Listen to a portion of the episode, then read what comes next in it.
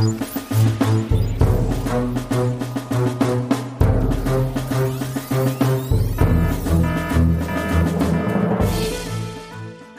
und ganz herzlich willkommen zu einer neuen Ausgabe von Das Universum, dem Podcast, in dem Ruth und Florian über das Universum plaudern.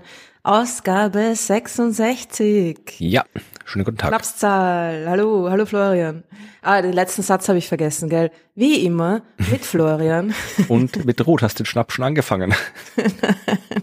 Na, I wish. Nein, ah, es ist ja noch Vormittag. Ja, ach, also, ja. Mm. Ja, hast die recht. Mir scheint übrigens schon wieder die Sonne ins Gesicht. Das ist ganz arg. Das ist so eine Frechheit. Ja. In Wien ist immer neblig. Echt? Nein, hier, äh, eigentlich hätte es bei uns ja auch neblig sein sollen, äh, laut Wetterbericht, aber mir scheint die Sonne ins Gesicht. Aber bevor wir jetzt hier anfangen, über das Wetter zu reden, äh, was nur dann Sinn machen würde, wenn wir ein Meteorologie-Podcast wären und ansonsten peinliches, lassen wir es lieber und reden über... Das Klima bist du zuständig, nicht ich. genau. Reden wir über andere Sachen. Ähm, wir haben äh, Hörer und Hörerinnen getroffen, zumindestens äh, einige, ein paar, wie wir beim Heinz Oberhummer Award 2022 waren. Ja, das war total nett. Das ja. war eine super Show übrigens, ja. Leute. Falls ihr es verpasst habt, wie die meisten von euch es verpasst haben, leider. Äh, es gibt sie zum Nachschauen. Genau. Na? Im Internet. Gibt da gibt's alles im Internet. Also es gab einen Livestream, jetzt ist er nicht mehr live, aber es gibt einen Stream. Und da könnt ihr euch die Show anschauen, das war wirklich lustig. Ich habe viel gelacht. Genau. Ganz kurz kann man auch dich und mich auf der Bühne sehen. Ganz Wir tun aber nichts. Ja, mir hat niemand vorher gesagt, dass wir auf die Bühne müssen. Ja, das weißt du doch. Ich hab's dir gesagt, oder? Na, du, kurz vorher hast du es mir gesagt.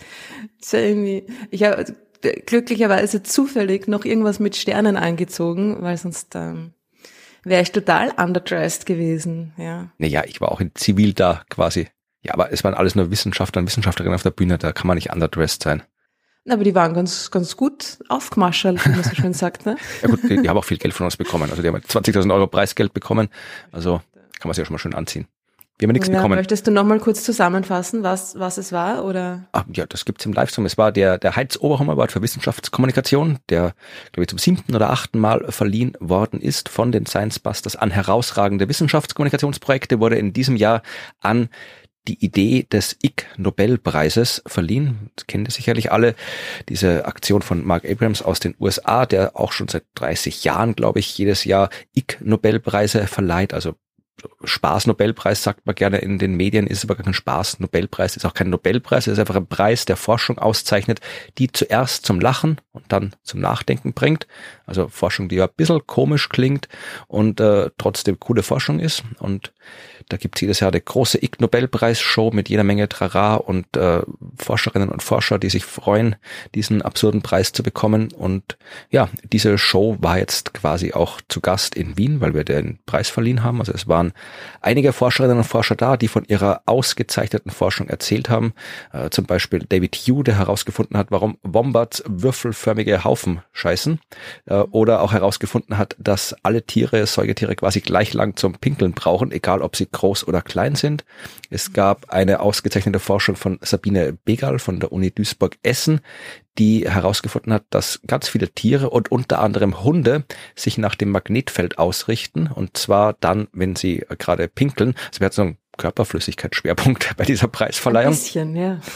Äh, dann war noch äh, Minna Lyons da, die untersucht hat, ob man, äh, ob Menschen, die eher früh aufstehen oder eher spät schlafen gehen, ob die tendenziell eher oder weniger psychotisch sind. Und ich glaube, du bist psychotisch und ich nicht. Oder wie war jetzt da die Erkenntnis?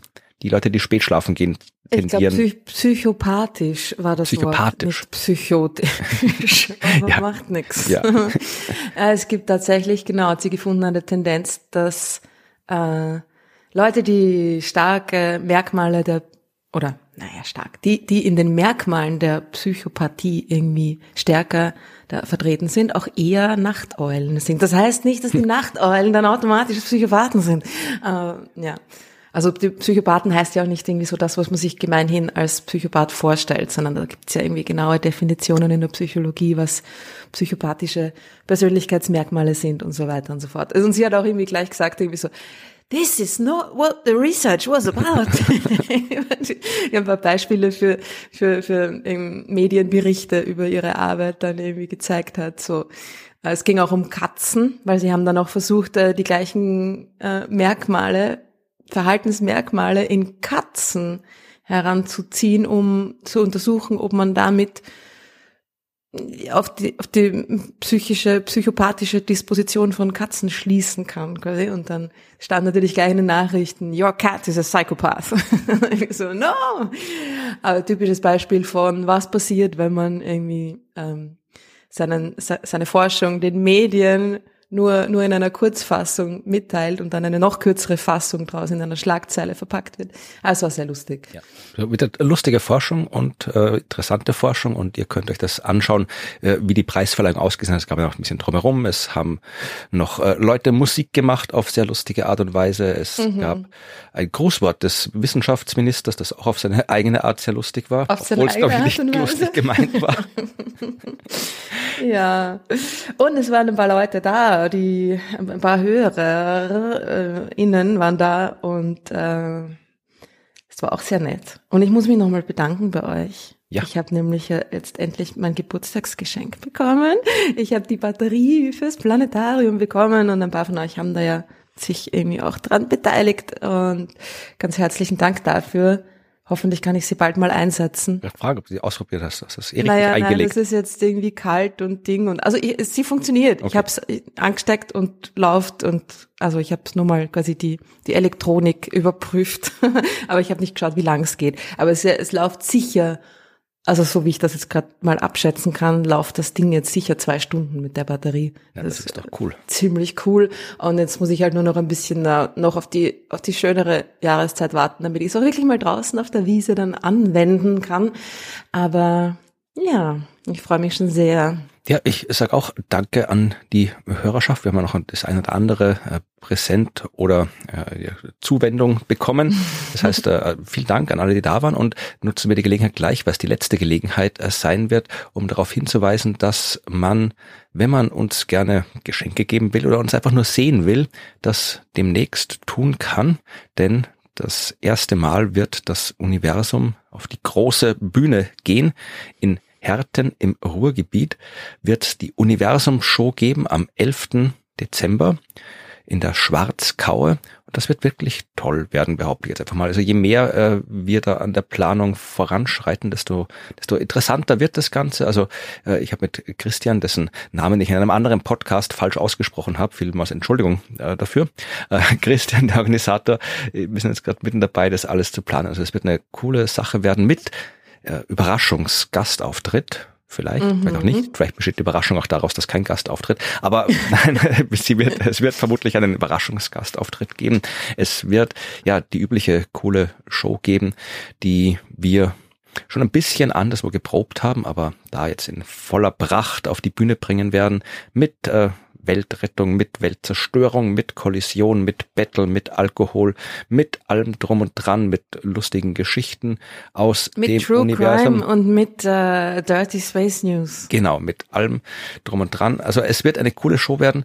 Es gibt noch Karten. Wir verlinken das in den Shownotes. Wenn ihr vorbeikommen wollt in die Schwarzkaue in Herten im Ruhrgebiet, dann kommt dahin. Es wird sich lohnen. Wie gesagt, es wird am Ende auch auf euch ankommen, dass die Welt gerettet wird durch kollektives Gin trinken oder darauf ankommen zumindest, dass wir einen tollen Abend haben. Und Sebastian, unser Gin-Braumeister, ja. braut extra für euch dafür neuen Universums-Gin. Ganz genau. Bitte. Ja, den nehmen wir mit. Und es gibt übrigens nicht mehr viele Karten, möchte ich jetzt auch noch mal kurz dazu sagen. Das ist nicht so ein, so ein Werbegag, wie es immer heißt, sichert euch jetzt die letzten Karten. Nein, es ist wirklich so, es gibt nicht mehr viele Karten. Also sichert euch jetzt die letzten Karten.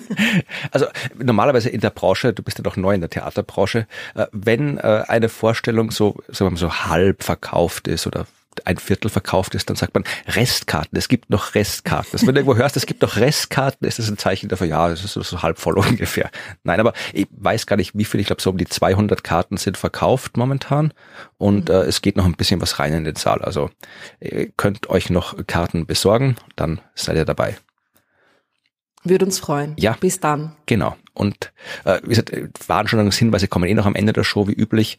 Ähm, da sagen wir noch was zur Universum-Show in Bremen, die nächstes Jahr stattfinden wird. Aber Härten ist jetzt hier in diesem Podcast die letzte Möglichkeit, das für uns anzukünden. Darum tun wir es, weil es wäre schade, wenn ihr dann gerne gekommen wärt und es verpasst habt, dass wir das gesagt haben. Also sagen wir es. Allerdings. Verpasst es nicht. Genau. So, äh, apropos verpassen. Ruth, möchtest du über deine Schande reden? Nein. Ach, ähm, ich freue mich sehr. Ich freue mich sehr für Sie. Ja, es geht um die Europäische Weltraumagentur, die jetzt vor ein paar Tagen die neue Generation der Astronautinnen und Astronauten vorgestellt hat. Äh, die Position, für die auch du dich beworben hast, aber nicht mhm genommen wurdest. Nicht einmal in die erste Runde eingeladen wurdest. Das, also das trage ich der ESA immer noch nach, aber gut. Ja, also es sind jetzt die Kandidaten und Kandidatinnen äh, vorgestellt worden. Äh, ich weiß gar nicht, wie viel es insgesamt sind. Es äh, teilt sich auf in die sogenannten Karriereastronautinnen, also die, die dann halt tatsächlich das machen, um halt dann den Job zu haben und ins All zu fliegen, und in die Astronaut äh, die astronautische Reserve.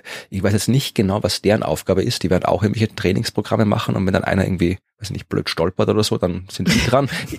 da bin ich zu wenig involviert in der Raumfahrt, um jetzt genau die Aufgaben. Nein, die machen einfach das Training genauso mit. Also die, okay. die werden trainiert wie, wie das äh, Berufsastronautenkorps und sind die Reserve, wie der Name schon sagt. Ja, wenn irgendwas passiert mit den, sind ja nur fünf. Genau. Fünf aus 22.500. Verrückte. Ja. Sind nur fünf aufgenommen worden und ähm, elf das sind, sind Genau, es sind jetzt nicht so viele. Genau, also die fünf. Heißt, wenn da mal irgendwas schief geht, dann natürlich ist es gut, wenn man ein paar Leute hat, die man dann auch noch kurzfristig zusätzlich auch noch ähm, ausbilden kann, weil wenn man dann wieder von vorne anfangen muss, dann dauert das wieder zwei Jahre oder drei oder so. Und so kann man die Reserveleute in halbwegs schneller Zeit für die Mission bereit machen.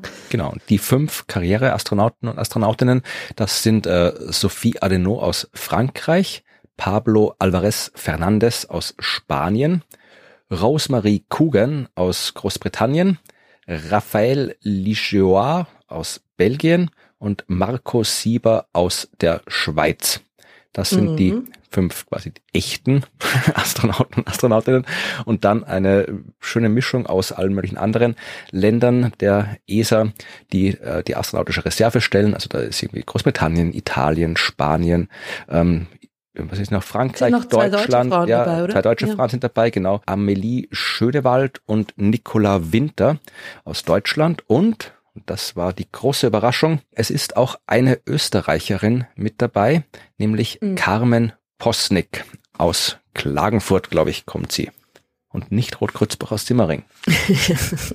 naja, aber ich muss schon sagen, das hat sie sich schon verdient. Also wenn man sich den Lebenslauf anschaut, hm, war halt schon ähm, mit der ESA ein Jahr in der Antarktis und äh, macht Weltraummedizin und so weiter. Also da kann ich schon gut verstehen, dass der ein bisschen mehr Erfahrung im Extrembereichen und Isolation und so weiter hat.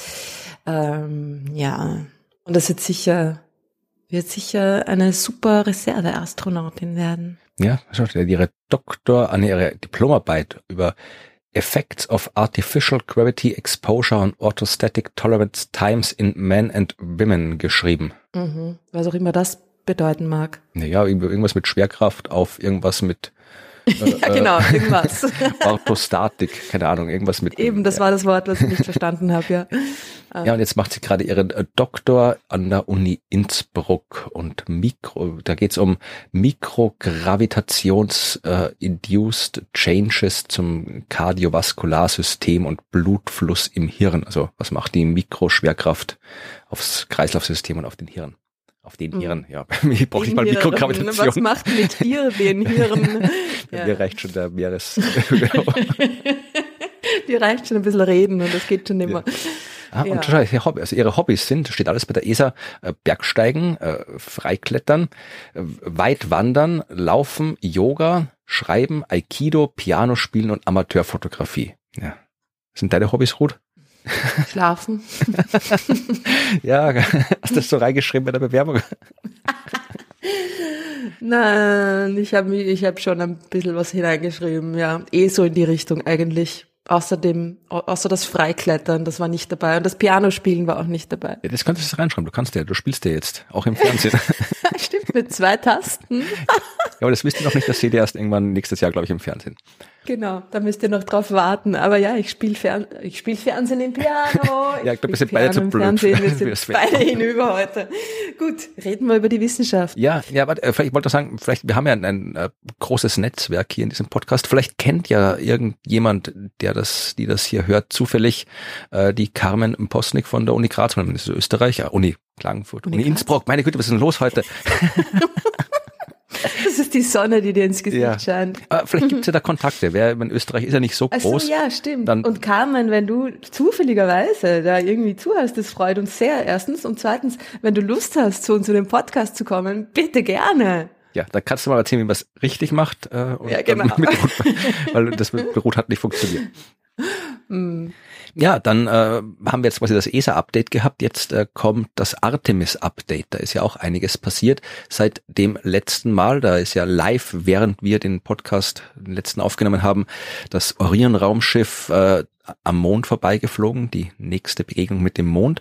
Und mittlerweile ist äh, Artemis, also Artemis, also eigentlich sagt man ja Orion, Artemis ist ja die Mission, geflogen ist, das Raumschiff Orion ins Weltall. Und Orion ist jetzt ähm, so weit weg wie kein anderes menschengemachtes Raumschiff bisher. Der erste Rekord wurde aufgestellt oder der alte Rekord wurde gebrochen am 26. November. Du meinst aber ein menschengemachtes Mondraumschiff. Ja, es kommt immer darauf an, wie man Raumschiff definiert. Also Raumsonden waren natürlich schon irgendwo, aber etwas, wo theoretisch Menschen drin sitzen könnten, ah, wenn sie nicht verstehe. nur irgendwie halt jetzt irgendwie mhm. Sean de Schaf und die beiden äh, Dummies da reingesteckt hätten.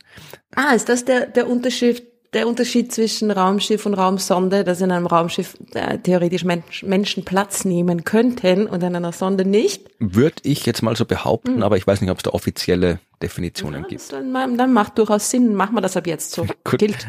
Also äh, Orion war auf jeden Fall mehr als 400.000 Kilometer von der Erde entfernt, was weiter ist als der bisherige Rekord, nämlich von äh, Apollo 13, die ja bei ihrer fehlgeschlagenen Mondlandung damals äh, dann um den Mond rum mussten und auf eine Bahn mussten, die sie weiter weggebracht hat als alle anderen Apollo-Missionen bisher. Und ähm, jetzt hat diese Entfernung hat äh, Artemis hat Orion übertroffen und wird sogar noch weiter übertreffen. Gerade heute, wenn wir das hier aufnehmen, nämlich am 28. November, also das ist äh, noch eine Woche bevor ihr es dann hören könnt, aber jetzt am 28. November ist äh, Orion mehr als 270.000 Meilen von der Erde entfernt. Das ist halt eine NASA-Mitteilung und deswegen müssen wir es uns in Meilen anschauen. Äh, zum Vergleich, diese 270.000 Meilen, Apollo 13 war 248.000 Meilen entfernt und äh, gesagt, der als Orion diesen Rekord überbrochen hat, äh, übertroffen hat, waren es 249.000 Meilen. Also diese 400.000 Kilometer sind 249.000 Meilen und am weitesten entfernt von der Erde wird Orion eben gerade jetzt in diesem Moment am 28. November sein mit äh, ungefähr 270.000 Meilen. Das kann man umrechnen, muss man aber nicht. Es sind halt ein bisschen mehr. Also es geht über 400.000 Kilometer weit weg und das Ding macht sich auf den Weg zur Erde, wird am 1. Dezember eine Bahnänderung durchführen, nämlich äh, um wieder zurück zur Erde zu fliegen auf die richtige Art und Weise. Das wird auch schon passiert sein, wenn ihr das hier hört. Und am 11. Dezember, äh, da sind wir gerade in, in Herten mit unserer Show. Am 11. Dezember landen sie auf der Erde im Pazifik. Ja. Cool. Mal schauen, wann ist, gibt es eine Uhrzeit? Äh, ja, äh, sie, Moment. 1 Uhr 6. am Abend, ja. Ja, super, das ist ja gerade, das, das ist genau während wir auf der Bühne stehen. Nein, wann fängt unsere Show an? Ich jetzt manchmal live schauen. Ich glaube, wir fangen nicht, wir fangen um 8 an, oder? Das heißt, es sollte irgendwie vorher schon äh, downsplashen. Sonst, weil ich schau mal, wann ich hier beginne. Oh, es fängt äh, Beginn 19 Uhr. Ja. Ah, es ist weil während wir können, wir können es uns naja, nein, können wir wahrscheinlich nicht, oder? Ich weiß es nicht, ob es dann irgendwie. Äh, wir überlegen es was. Wenn wir schauen mal, was dann passiert, wer wann, wer was überträgt. Vielleicht machen wir das irgendwie. Vielleicht können wir das einbauen in die Show, vielleicht auch nicht. Wir überlegen Ja, ich glaube sieben, ich glaube sieben Uhr 45 oder irgendwie so. Da ist gerade Pause vielleicht. Sieben Uhr, 7 Uhr 36, ja, genau. Aber es ist äh, vor kurz vor acht auf jeden Fall. Also vielleicht können wir es in der Pause als Pausenstream irgendwie. Stimmt. Ja, wir überlegen ähm, uns was. Wir überlegen uns was. Ja, äh, was auch passiert ist äh, mit Artemis, ähm, die haben ja äh, nicht nur schon das Schaf und so ein paar äh, Raumfahrt-Dummies mitgehabt, sondern auch zehn kleine CubeSets, ähm, mhm. die verschiedenste Aufgaben erledigen. Ich verlinke eine Seite, wo all diese zehn CubeSets vorgestellt wurden, äh, was die halt so machen. Also keine Ahnung, Mond kartografieren und hier äh, so ein japanisches Teil soll auf dem Mond landen, glaube ich, und äh, irgendwas ausprobieren, ob man halt eben auch ein CubeSet landen kann. Eine Mission Nea Scout, die ja untersucht, äh, soll erdnahe Asteroiden finden und zwar mit einem Sonnensegel, also das ist nicht mit dem Segel findet die Dinger, sondern das hat's halt, um damit rumzufliegen. Also es gibt einen ganzen Schwung von denen. Leider sind fünf äh, kaputt. Also oh. oder man weiß von diesen fünf nichts. Man weiß, fünf funktionieren gut und andere, ja, melden sich nicht, reden nicht, äh, sind kaputt oder haben sonst irgendwas. Wollen nicht. Ja. ja. Sind lieber allein ja. Anscheinend. im Weltraum unterwegs. also wer da wissen, mehr wissen hm. möchte in den Shownotes, äh, verlinke ich äh, einen Artikel, wo genau erklärt wird, was die Cubes jetzt alle machen und welche funktionieren und welche nicht funktionieren. Ja, aber wie gesagt, das ist äh, cool, dass Artemis unterwegs ist und vielleicht können wir uns live während unserer Universums-Show anschauen, wie die Raumsonde auf der Erde Bruch landet cool. oder was auch immer. Das, da müssen wir irgendwas machen. Ja. Äh, denkt man noch nach drüber. Da denkt man noch nach drüber. ja, womit wir bei der eigentlichen Geschichte wären, die ich heute erzählen will. Du hast schon kurz über Medien und Schlagzeilen gesprochen. Mhm. Und ich habe eine Schlagzeile gelesen in einem eigentlich gar nicht so unseriösen Medium. Eigentlich in einem sehr seriösen Medium, nämlich im Standard. Also eine seriöse österreichische Tageszeitung, vielleicht vergleichbar mit der Süddeutschen oder irgendwie sowas in Deutschland. Und der Artikel ist im Wesentlichen auch seriös, aber die Schlagzeile hat mich ein bisschen irritiert. Die Schlagzeile lautet Grazer Weltrauminstitut Meilenstein bei der Suche nach außerirdischem Leben. Was denkst okay. du dir, wenn du so eine Schlagzeile siehst? Was könnte der Meilenstein bei der Suche nach außerirdischem Leben sein? Ähm, kleine grüne Männchen in Graz gelandet. Das wäre durchaus ein Meilenstein. Das wäre möglich. Das könnte man nicht, könnte man nicht leugnen, dass das ein Meilenstein wäre. Nein, aber das, dann müsste ich dir jetzt nicht davon erzählen, wenn das so wäre. Nein, natürlich nicht. Also du hast es ernst gemeint. Ja. Ein Meilenstein. Oh. Na, ich habe keine Ahnung, was die Uni Graz für einen Meilenstein, nicht die Uni Graz, das Weltraum. Genau, Grazer Akademie der Wissenschaften. Um, hm, hm, hm, hm. I don't know. Aber Tell me. Ja, also normalerweise, äh, wenn du dich jetzt in den Geist eines durchschnittlichen Schlagzeilenlesers äh, versetzen würdest, dann ja, würdest du wahrscheinlich wirklich denken, Meilenstein bei der Suche nach Aliens, dann zumindestens haben wir irgendwelche Bakterien irgendwo gefunden, ja, oder irgendwie sowas, weil was sonst sonst ein, Me ein Meilenstein immerhin, ja. Ist jetzt nicht irgendwie, dass sie eine Schraube ein bisschen äh, fester angezogen haben irgendwo oder irgendwo hier die Genauigkeit von irgendeinem Instrument minimal erhöht haben oder sonst irgendwas. Also bei der Schlagzeile Meilenstein würde ich schon sagen, ja. da denkt man, okay, wir haben jetzt vielleicht nicht irgendwie hier ja. äh, Mr. Spock gefunden in einem Raumschiff, aber zumindest irgendwo eine Bakterie, die irgendwo abhängt. Oder ja, oder keine Ahnung, äh, Sauerstoff detektiert in der Atmosphäre eines Exoplaneten oder irgendwie sowas. Ja. Also so spektakulär wird's nicht und das ist schade, weil die Schlagzeile halt dann diese spektakulären Ereignisse in den Köpfen der Menschen erzeugt. Es geht um das James Webb Teleskop, was sonst, und es geht mhm. um den Planeten WASP 39b. Und den hatten wir schon mal. WASP 39b war einer der Planeten, die ganz zu Beginn untersucht wurden, als das James Webb Teleskop quasi seine allerersten Bilder veröffentlicht hat, um halt zu zeigen, was das Ding alles kann. Das war im Juli 2022, also in diesem Juli.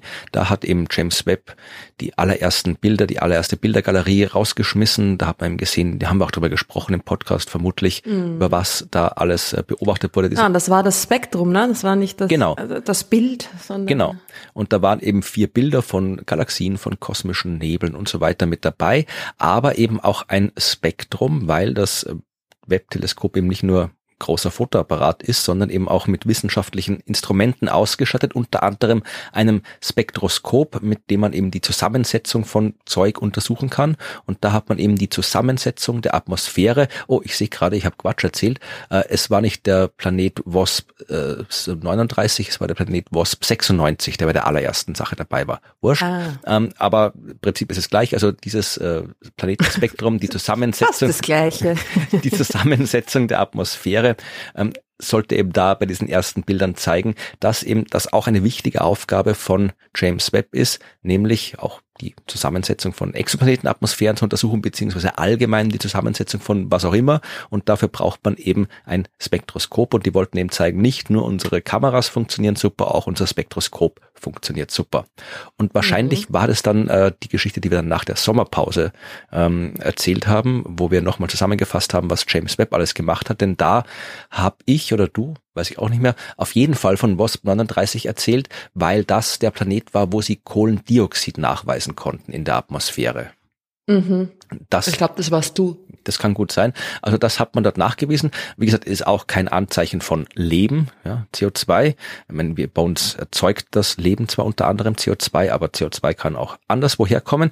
Und äh, man hat es deswegen damals so als durchaus relevante Nachricht verbreitet, weil ja, je mehr Moleküle ich nachweisen kann, desto besser. Und je besser mein Instrument ist, desto mehr Moleküle kann ich nachweisen im Spektrum eines Planeten. Ja, also vereinfacht gesagt, das Licht eines Sterns fällt auf den Planeten, der Planet reflektiert das Licht und je nachdem, was in der Atmosphäre für Moleküle drin sind, wird da mehr oder weniger Licht blockiert. Jedes Atom, jedes Molekül blockiert eine ganz bestimmte Art bestimmte Wellenlänge des Lichts und wenn die fehlt, weiß ich, das ist da drin. Aber wenn da halt nur ganz wenig drin ist oder das in einem Bereich der, des Spektrums ist, ein Wellenlängenbereich ist, ja, wo mein Instrument nicht gut funktioniert, äh, dann sehe ich es nicht. Und dass wir eben CO2 gesehen haben, hat eben gezeigt, dass dieses äh, Instrument, das Spektroskop von James Webb wirklich sehr gut funktioniert. Und das war der Stand bis jetzt.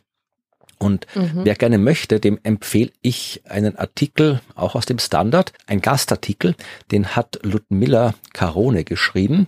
Ich weiß nicht, ob du mit Ludmilla Carone schon was zu tun hattest. Ich glaube nicht. Mir kommt der Name aber gerade voll bekannt vor. Kenne ich die? Ich weiß es nicht. Also ich, ich kenne Ludmilla. Habe ich das erste Mal getroffen, äh, 2003, glaube ich, oder sowas. Oder 2002 bei einem äh, Sommerschulen-Workshop. Also den hat unsere Arbeitsgruppe in Wien veranstaltet. Beziehungsweise veranstaltet hat ihn das äh, Potsdamer Institut für irgendwas. Ähm, und ich weiß nicht, wie das Institut hieß, aber da war, waren wir einen Monat in Potsdam und Studenten und Studentinnen aus aller Welt waren in Potsdam und wir haben da vier Wochen so Workshop äh, über Exoplaneten gemacht und Ludmilla war eine, die teilgenommen hat.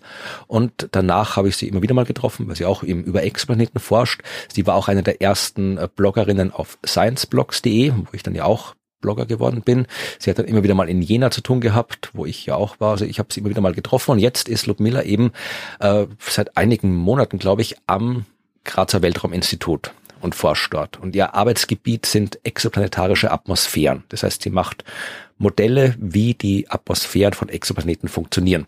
Und sie hat in äh, diesem Artikel im Standard, diesem Gastartikel, schön erklärt, ähm, wie das alles funktioniert, das Forschungsgebiet, wie das James Webb Teleskop funktioniert, wie es da die entsprechenden Spektren der Instrumente der Planeten untersucht, hat auch äh, beschrieben, dass eben da ein kleiner Defekt war, da weiß ich gar nicht, ob der schon gelöst worden ist, also bei einem dieser Spektroskope Miri äh, klemmt irgendein Rädchen im Getriebe und deswegen kann es irgendwie nicht so genau eingestellt werden. Aber die anderen Einstellungen funktionieren noch und mit denen kann man eben arbeiten. Und sie hat dann eben ein Spektrum präsentiert, eben genau das, was wir schon hatten, das von 39b mit dem CO2-Signal drinnen und hat gesagt, ja, wenn man ganz genau schaut, sieht man da noch so einen zweiten Buckel drin im Spektrum, also so ein zweites Signal und beendet ihren Artikel mit, was bedeutet dieser Hügel? Dazu darf ich derzeit noch keine Angaben machen.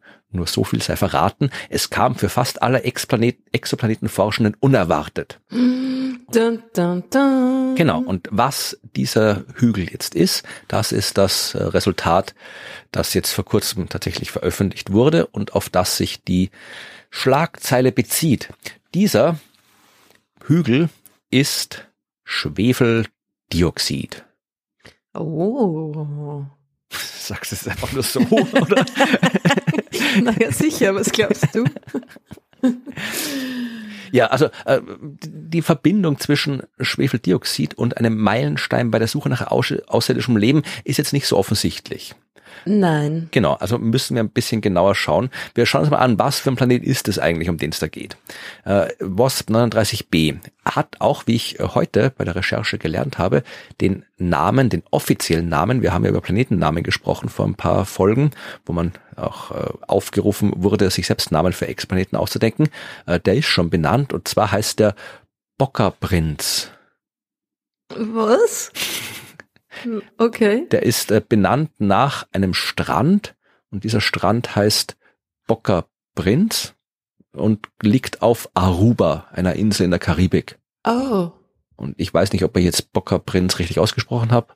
Vermutlich muss man es holländisch aussprechen, weil Aruba gehört, glaube ich, zu den Niederlanden dazu. Aber ja, wie auch immer, aus irgendeinem Grund ist dieser Planet nach Boca Prinz, dem Strand im Arikok Nationalpark von Aruba benannt. Falls das jemand, ich bleibe trotzdem bei WASP 30b. Und dieser äh, Planet ist äh, mit seinem Stern 700 Lichtjahre weit weg. Der Stern ist ein einigermaßen normaler sonnenähnlicher Stern, ein G-Stern. Der Planet ist äh, definitiv nicht normal, also schon normal für einen Planeten, aber nichts, was wir aus unserem Sonnensystem kennen. Der Planet ist größer als Jupiter, hat ungefähr so den 1,3-fachen Radius des Jupiters, aber nur ein Drittel der Jupitermasse. Das heißt, der ist extrem stark aufgebläht oder halt extrem fluffig, wenig dicht dieser Planet und äh, hat eine Umlaufzeit von nur vier Tagen. Das heißt, der klebt extrem nah an seinem Stern dran, was auch der Grund sein wird, warum er so aufgebläht ist, weil der wird extrem stark aufgeheizt sein durch die mhm. Nähe zum Stern und deswegen hat er sich so ausgedehnt und ist halt so ein ja fluffiger Gasplanet, der da rumfliegt. So, und da gibt's natürlich, wenn es ein Gasplanet ist, äh, sind da jede Menge Gase drin. Und man hat eben auch schon dieses Kohlenstoffdioxid entdeckt, man hat auch Kohlenstoffmonoxid entdeckt, man hat Wasser äh, drin entdeckt. Auch das ist jetzt nicht außergewöhnlich, dass man irgendwo Wassermoleküle findet. Es ist eines der häufigsten Moleküle im Universum, das häufigste nach molekularem Wasserstoff. Das heißt, das findet man auch irgendwo. Äh, Natrium, Kalium, also man hat alles Mögliche entdeckt, aber eben auch Schwefeldioxid. Und Schwefeldioxid ist tatsächlich eine Überraschung hat man nicht gerechnet, weil ja Schwefeldioxid, mit sowas rechnest du in der Venus-Atmosphäre zum Beispiel, ja. Mhm. Eine Atmosphäre, die wirklich von Kohlendioxid dominiert wird. Das kann der Ausgangspunkt sein für chemische Reaktionen, die dann eben Schwefeldioxid machen. Aber so ein Gasplaneten, ja, sowas wie Jupiter, Saturn, die sind dominiert von Wasserstoff und von Helium. Das sind im Wesentlichen gigantische Kugeln aus Wasserstoff und Helium. Und in so einer Atmosphäre sollte sich Schwefeldioxid eigentlich nicht bilden. Also oder nicht in irgendwelchen Mengen, die irgendwie nachweisbar sind. Mhm. Weil das halt, da bin ich zu wenig Chemiker, um das genau zu erklären, äh, warum das so ist. Aber man rechnet nach allem, was man weiß über die Chemie von Atmosphären nicht damit, Schwefeldioxid dort zu finden, wo die Atmosphäre von Wasserstoff dominiert wird, so wie bei diesem Planeten WASP 39b. Mhm. Das heißt, es sind die Außerirdischen einfach zu viel mit benzinbetriebenen Raumschiffen durch die Atmosphäre geflogen. Ja, oder keine Ahnung, essen Eier und furzen, man weiß es nicht. Ah. Aber äh, nein, also das äh, tatsächlich geht es um was anderes. Und äh, Lup Miller hat dann auch in ihrem, damals, wo sie noch geteasert hat, was es sein könnte, hat sie dazu geschrieben, am Ende, zum Glück stellte sich heraus, dass die Forschung in unserem eigenen Sonnensystem den Schlüssel für dieses Rätsel bereithielt. So, und was wissen wir in unserem eigenen Sonnensystem? Da geht's um Photochemie. Weißt du, was Photochemie ist? Ich wusste es nicht, bis ich das nachgeschaut habe. Also ich habe es mir aus dem Namen ableiten können, aber Dinge, die passieren, wenn das Licht irgendwo drauf scheint? Genau, chemische Reaktionen, die durch die Einwirkung von Licht ausgelöst werden. Also du kannst halt einfach chemische Reaktionen haben, da schützt Zeug zusammen und dann passiert was. Oder du schützt Zeug zusammen und musst irgendwie an Strom anlegen, dass genug Energie da ist für die Reaktionen. Oder du kannst doch einfach eine chemische Reaktion haben, die ausgelöst wird, wenn Licht drauf fällt. Und das ist Photochemie. Und es gibt jetzt einen photochemischen Prozess, den äh, die Forscherinnen und Forscher identifiziert haben, der tatsächlich erklärt, wie dort Schwefeldioxid in die Atmosphäre reinkommt. Weil du hast Wasser. Das hat man schon gewusst. Also du hast Wassermoleküle, die in der Atmosphäre drum fliegen. Das ist nicht so außergewöhnlich, weil äh, da ist immerhin das Helium mit drinnen im Wasser und Helium gibt's ja genug dort. Und wenn du jetzt ähm, dieses Wassermolekül aufspaltest, dann kriegst du einerseits äh, ein Wasserstoffatom und dann OH. Wie nennt man OH auf chemisch? Das weiß ich gerade nicht auswendig. Hydroxid. Hydroxid. Genau. Also du kriegst ein Wasserstoffatom Boah, und Hydroxid. Kenne mich voll aus. Ja. und damit das passiert, kannst vermutlich äh, andere Dinge machen, damit diese Aufspaltung funktioniert, aber in dem Fall äh, reicht wenn ausreichend äh, energetische Photonen vom Stern auf diese Wassermoleküle treffen. Und äh, man, der ist ja recht nah am Stern dran, da sind viele Photonen unterwegs. So, jetzt kannst du eben das Wasser aufspalten in Wasserstoff und Hydroxid und dann schaust du, was passiert mit diesen Bestandteilen. Du kannst zum Beispiel ähm, Hydrogensulfid, ich habe mir das vorher anschauen sollen, wie die alle auf gescheit heißen und auf echt, das ist Wasserstoffsulfid, Schwefelwasserstoff. ja. Manchmal ist es auch ganz leicht. Genau. Also Schwefelwasserstoff äh, gibt dort auch in der Atmosphäre. Das ist ja auch wieder Wasserstoff und Schwefel. Das kriegst du auch hin, wenn du viel Wasserstoff hast. Und ein bisschen Schwefel ist sicherlich auch immer noch vorrätig. Das heißt, du kannst dann sehr leicht auch Schwefelwasserstoff hinkriegen. Das ist das Zeug, was irgendwie so nach faulen Eiern riecht, glaube ich. Und auch sehr giftig. Also wenn ihr das irgendwo trefft, haltet euch fern. Und mhm. jetzt äh, kann natürlich auch das äh, Schwefel, der Schwefelwasserstoff sich quasi aufspalten, so dass hier die, die Wassermoleküle, äh, zum Beispiel die Wasserstoffmoleküle, die an diesem Schwefel dranhängen, abgehen, aber äh, kann sich auch wieder aufnehmen, je nachdem, da gibt es jede Menge äh, Reaktionen, die stattfinden. Es kann aber auch sein, dass eben so der Schwefel, wenn der mal irgendwo sein, äh, sein Wasserstoffanhängsel losgeworden ist, dass der auf das Hydroxid trifft. Ja, und dann bei dieser Reaktion äh, fällt der Wasserstoff quasi ab. Ich bitte alle Chemikerinnen und Chemiker, das zu entschuldigen, was ich hier rede, aber ich habe echt wenig Ahnung von Chemie. Ich interpretiere quasi diese Infografik, die hier ist, und da, da ist, sind so die kleinen weißen Kugel, die wegfliegen mit einem Pfeil, äh, wenn das rote Kugel ankommt. Also behaupte ich mal. Das passiert, wenn man einen Himmelsmechaniker an Chemie ranlässt. Auf jeden Halte Fall. Halte den fest. Ja. Gesagt, auf jeden Fall, gesagt, dieser Schwefelwasserstoff kann mit Wasserstoff und Hydroxid auf diverseste Arten reagieren und ein Resultat dieses Prozesses ist, dass eben der Wasserstoff abfällt oder der Wasserstoff weggeht und dafür sich Schwefel und Sauerstoff verbinden. Ja, wenn du Schwefel und Sauerstoff zusammentust, dann kriegst du Schwefeldioxid. Wenn du ein Schwefelatom mhm. hast mit zwei Sauerstoffatomen dran. Und das ist eben ein Prozess, der nur deswegen funktioniert, weil du diese photochemische Reaktion hast, wo der Stern mit seinem Licht das Wasser in der Atmosphäre aufspaltet, so dass eben Wasserstoff übrig ist und eben Hydroxid übrig ist, damit sich der Schwefel dann eben mit dem Sauerstoff zu Schwefeldioxid verbinden kann. Alles klar. Und das geht halt natürlich auf dem Planeten sehr gut, weil er so nah an seinem Stern dran ist und sehr viele Photonen abkriegt und darum dieser photochemische Prozess sehr gut laufen kann. Genau. Ne? Und das ist das Interessante, das ist das eigentlich Interessante, ja. Ähm, dass war ein schöner Satz, den ich in dem äh, Artikel und in der Pressemitteilung, die wir uns gleich nochmal kurz anschauen, äh, gelesen habe. Sie haben wirklich diesen Planeten mit einem Glutofen verglichen, was noch nicht das Beeindruckte ist. Sie haben gesagt, das ist im Prinzip so wie ein Verbrennungsmotor. Also da ist es auch extrem heiß natürlich auf diesem Planeten. Ich glaube, der hat irgendwie 1000 Kelvin oder irgendwie sowas. Also das ist schon eine ordentliche Temperatur. Und, gemeint, und dieser Kohlendioxid, Wasserstoff und alles, was da abhängt da drinnen in diesem Planeten. Also es ist wirklich ein, ein chemischer Ofen dieser, dieser Planetenatmosphäre, wo eine einfache Chemie stattfinden sollte, genauso wie eben auch im Verbrennungsmotor von einem Auto Chemie stattfindet. Mhm. Das fand ich einen coolen Vergleich, dass, das irgendwie das, dass es da draußen Planeten gibt. Man kann sich die Atmosphäre von diesem Planeten ein bisschen so vorstellen wie die Zustände, die in einem Verbrennungsmotor herrschen. Ja. Wahnsinn. So ungefähr. Und äh, ungemütlich, da, ne? Ja, na ja, das ist nicht wirklich gemütlich. Und wenn man sich jetzt das Paper anschaut, das Ganze, äh, das Paper der Fachartikel, von dem alles handelt, der hat äh, weder was mit Meilenstein zu tun, noch was mit Aliens. Der heißt äh, tatsächlich Direct Evidence of Photochemistry in an Exoplanet Atmosphere. Und das ist es, Neue. Das ist das Beeindruckende dieser Forschung, dass äh, man das erste Mal zweifelsfrei nachgewiesen hat, dass photochemische Prozesse in den Atmosphären anderer Planeten ablaufen. Das hat man vermutlich, äh, mhm. das hat man vermuten können, logischerweise, weil da ist, sind Gase, da ist Energie.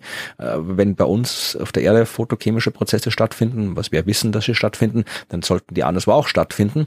Aber jetzt, bei WASP 39b hat man das das erste Mal wirklich einwandfrei mit Beobachtungsdaten nachweisen können, weil die einzige Möglichkeit, wie du in dem Fall auf Schwefeldioxid kommst, in den Mengen, die man da gesehen hat, sind photochemische Prozesse. Das ist der Meilenstein, wenn man so will. Und wenn wir uns anschauen, was die Akademie der Wissenschaft an Pressemitteilungen über dieses Thema geschrieben hat, äh, die hat geschrieben, neuer Meilenstein für das Weltraumteleskop James Webb. Ja, im Vergleich zur Standardschlagzeile Schlagzeile Meilenstein bei der Suche nach außerirdischem Leben. Also da ist schon ein Unterschied. Ui, ui, ui, ui, ui. Da hat jemand einen großen Schritt gemacht. Ja. ja. Es ist ein Meilenstein für das James Webb im technischen Sinne, dass es geschafft hat, das quasi nachzuweisen. Ne? Ja, und so ein Meilenstein gemeint. Und ein Meilenstein für die Exoplanetenforschung, weil wir das erste Mal die Photochemie direkt nachweisen konnten in einer Exoplanetenatmosphäre. Mhm, und aus dem folgt ja auch einiges, weil eben äh, Schwefelwasserstoff, diese, äh, dieses Molekül, ist im Vergleich zu anderen äh, Molekülen, sowas wie Kohlenmonoxid, Kohlendioxid, das ist, äh, wenn du eine Atmosphäre hast, die wirklich von Wasserstoff dominiert ist, dann ist Schwefelwasserstoff offensichtlich sehr stabil. Ja, das heißt, der Schwefelanteil der in dieser Atmosphäre ist, der ist, und das schreiben sie in dem Paper auch, seit der Entstehung des Planeten im Wesentlichen unverändert geblieben. Da ist jetzt irgendwie nichts äh, weggegangen, da ist nichts dazugekommen.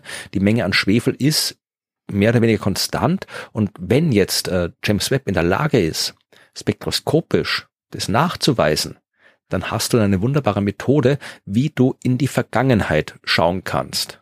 Was früher da war, als dieser Planet entstanden ist. Mhm. Und das schreiben Sie auch in Ihrem Fachartikel, also das schreiben Sie in der Pressemitteilung. Wir haben es mit einem Zeitzeugen aus der fernen Vergangenheit zu tun und äh, ein bisschen nüchterner im Fachartikel. Da äh, schreiben Sie, dass diese Abhängigkeit des Schwefeldioxidsignals direkt mit der Menge an schweren Elementen zusammenhängt. Ja, also eben nicht Wasserstoff und Helium, sondern das ganze andere, was in der Astronomie Metalle genannt wird, äh, all diese anderen schweren Elemente. Je mehr schwere Elemente du hast, desto stärker ist auch das äh, Schwefeloxid-Dioxid-Signal im Spektrum. Das heißt, du kannst eben damit wirklich direkt auf die Metallizität, auf die Zusammensetzung der Exoplanetenatmosphären auch zum Zeitpunkt der Entstehung der Planeten schließen. Kannst damit rausfinden, wie diese Planeten entstanden sind, wie das Material zusammengesetzt war, aus dem sie entstanden sind und kannst damit logischerweise auch jede Menge rausfinden über die Art und Weise der Bedingungen, die da stattgefunden haben, ja, weil äh, wie stark war die UV-Strahlung vom jungen Stern zum Beispiel, ja, weil die hat auch Einfluss darauf, welche Elemente dann übrig bleiben, welche Moleküle übrig bleiben, weil die UV-Strahlung ist wesentlich energiereicher als andere Strahlung, das heißt, die wird man in diesem Urnebel, aus dem alles entstanden ist, wird die mal jede Menge chemische Reaktionen ausgelöst haben oder nicht ausgelöst haben. Und von dem, was übrig bleibt, aus diesen Molekülen und Atomen sind dann die Planeten entstanden. Und das kann ich jetzt dann rückschließen über den Nachweis von Schwefeldioxid in der heutigen heutigen Atmosphäre vom Planeten. Coole Sache. Und das ist, wie gesagt, sehr cool. Das kann man durchaus als Meilenstein bezeichnen. Mit Aliens und außerirdischen Leben hat es halt genau nichts zu tun. Ja. blöd Standard. Ja, also man, äh, es ist halt in dieser, die sagen halt immer, wenn, sie haben es eingeleitet, irgendwo ist ein Absatz, wenn irgendwo man Chemikalien findet, die eigentlich nicht da sein sollten, dann muss man sich andere Erklärungen äh, ausdenken, denn äh, wenn man quasi sonst nichts hat, dann als letztes, was übrig bleibt, ist dann halt wirklich sowas wie ein Prozess wie Leben, was ja auch nicht falsch ist, ja, so der freie Sauerstoff in der Atmosphäre der Erde ist nur da, weil Leben auf der Erde existiert. Also prinzipiell hat das schon eine Verbindung zur Suche nach außerirdischem Leben. Wenn wir wissen, dass das James Webb jetzt so toll funktioniert, dann können wir auch sagen, okay, dann steigt die Chance, dass wir dann tatsächlich mal irgendwo anders bei anderen Planeten äh, irgendwelche anderen Moleküle finden, die dann echte Biomarker sind. Aber diese Art der Forschung hat eigentlich jetzt nicht viel mit mit außerirdischem Leben zu tun. Und eigentlich ist die Geschichte eh cool genug. Die kann man ja auch kürzer erklären. Und wenn man vorher jemanden interviewt, der mehr Ahnung hat von Chemie als ich, äh, dann kann man vermutlich auch fachlich korrekter erklären, was da ist. Also die Geschichte wäre eigentlich durchaus eine Geschichte, die man auch in einer Zeitung vernünftig erzählen könnte. Spektakulär genug ohne die Aliens, ja. ne? Ja, es ist, ist halt ein bisschen ärgerlich. Ich meine, es ist sehr, sehr viel in der Wissenschaft und in der Astronomie spektakulär genug ohne Aliens. Und dass dann Medien trotzdem immer noch die Aliens reinquetschen müssen bei jeder Story ist ein bisschen ärgerlich. Ja, sobald es um Exoplaneten geht, ist das das Einzige, was wir wissen wollen, nämlich. Ne? Ja, ja, sind, Exoplaneten sind auch ohne Aliens cool. ist das der nächste Buchtitel? ja, könnte man sich mal notieren, stimmt, ja. Scheiß auf Aliens. So. Scheiß auf Aliens, ja. Nein. Ja, das war meine Geschichte heute über den Meilenstein bei der Suche nach außerirdischem Leben. Ja, coole Sache. Also ich ja, da würde ich gerne eigentlich mehr drüber erfahren. Ich glaube, ich muss mir das, äh, das Paper anschauen. Weil vielleicht kriege ich ja mehr davon mit, mit meinem Chemiewissen. Woher hast du Chemiewissen? Nein, eh, überhaupt keins, gar, keins. Gar keins. Ja, sein kann, Bei uns in, in Nottingham äh, gab es eine gab's ein Department for Astrochemistry. Ja, gab es in also, Jena auch. Da habe ich ein bisschen was mitbekommen, weil da gab es dann ab und zu mal irgendwie einen Talk von jemanden aus dem Astrochemistry Team und die, die machen spannende Sachen. Ja, also natürlich. Irgendwie, es, es, war so ein bisschen so ein Stiefkind, weil so, es war weder im Astronom, naja, es war, es hat sowohl zum Astronomieinstitut als auch zum Chemieinstitut quasi dazugehört und war so ein bisschen so zwischendrin. Ähm, aber spannende Sachen gibt's da. Kennt man sich viel zu wenig aus mit Chemie, ja, ja eigentlich. Ist, ich, mein, ich finde mhm. Chemie auch sehr, sehr spannend. Das Problem bei mir ist, dass ich halt tatsächlich immer noch unter einer massiv schlechten oder nicht vorhandenen Schulbildung in Chemie leide. Also wir haben wirklich äh, absolut schlechten Chemieunterricht gehabt, was jetzt nicht so sehr an, an dem Chemielehrer lag, den wir hatten, sondern es war aus diversesten Gründen halt der einzige an der Schule, weil alle anderen irgendwie gerade krank in Pension äh, oder sonst irgendwo waren. Das heißt, wir haben dann irgendwie Chemie um vier am Nachmittag gehabt oder sowas. Da hat halt keiner mehr Bock auf irgendwas gehabt. Das heißt, wir haben im Wesentlichen nichts gelernt in Chemie. Und ich weiß auch dann nichts über Chemie außer dem, was ich halt in diversen anderen Vorlesungen auf der Uni so am Rande mitbekommen habe. Ein bisschen Chemie steckte dann auch, wenn du dich eben mit Spektroskopie beschäftigst oder mit Atomaufbau und so weiter, da kommt ja immer wieder am Rande ein bisschen Chemie vor, aber so die klassische Chemie äh, habe ich, habe ich nichts, weiß ich bis heute nicht. Und das ist halt schade, weil es da wahnsinnig spannende Themen gibt darüber. Ja. Und es ist auch nicht wirklich Teil des Astronomiestudiums. Ne? Nee, wie gesagt, nur halt da, wo es halt äh, dran stößt ganz, an die Chemie. Ganz peripher, ja. Hm. ja wieder mal eine, eine, eine Anregung zu einem Verbesserungsvorschlag ja. für die Ausbildung. Mehr Chemie, wir brauchen mehr Chemie.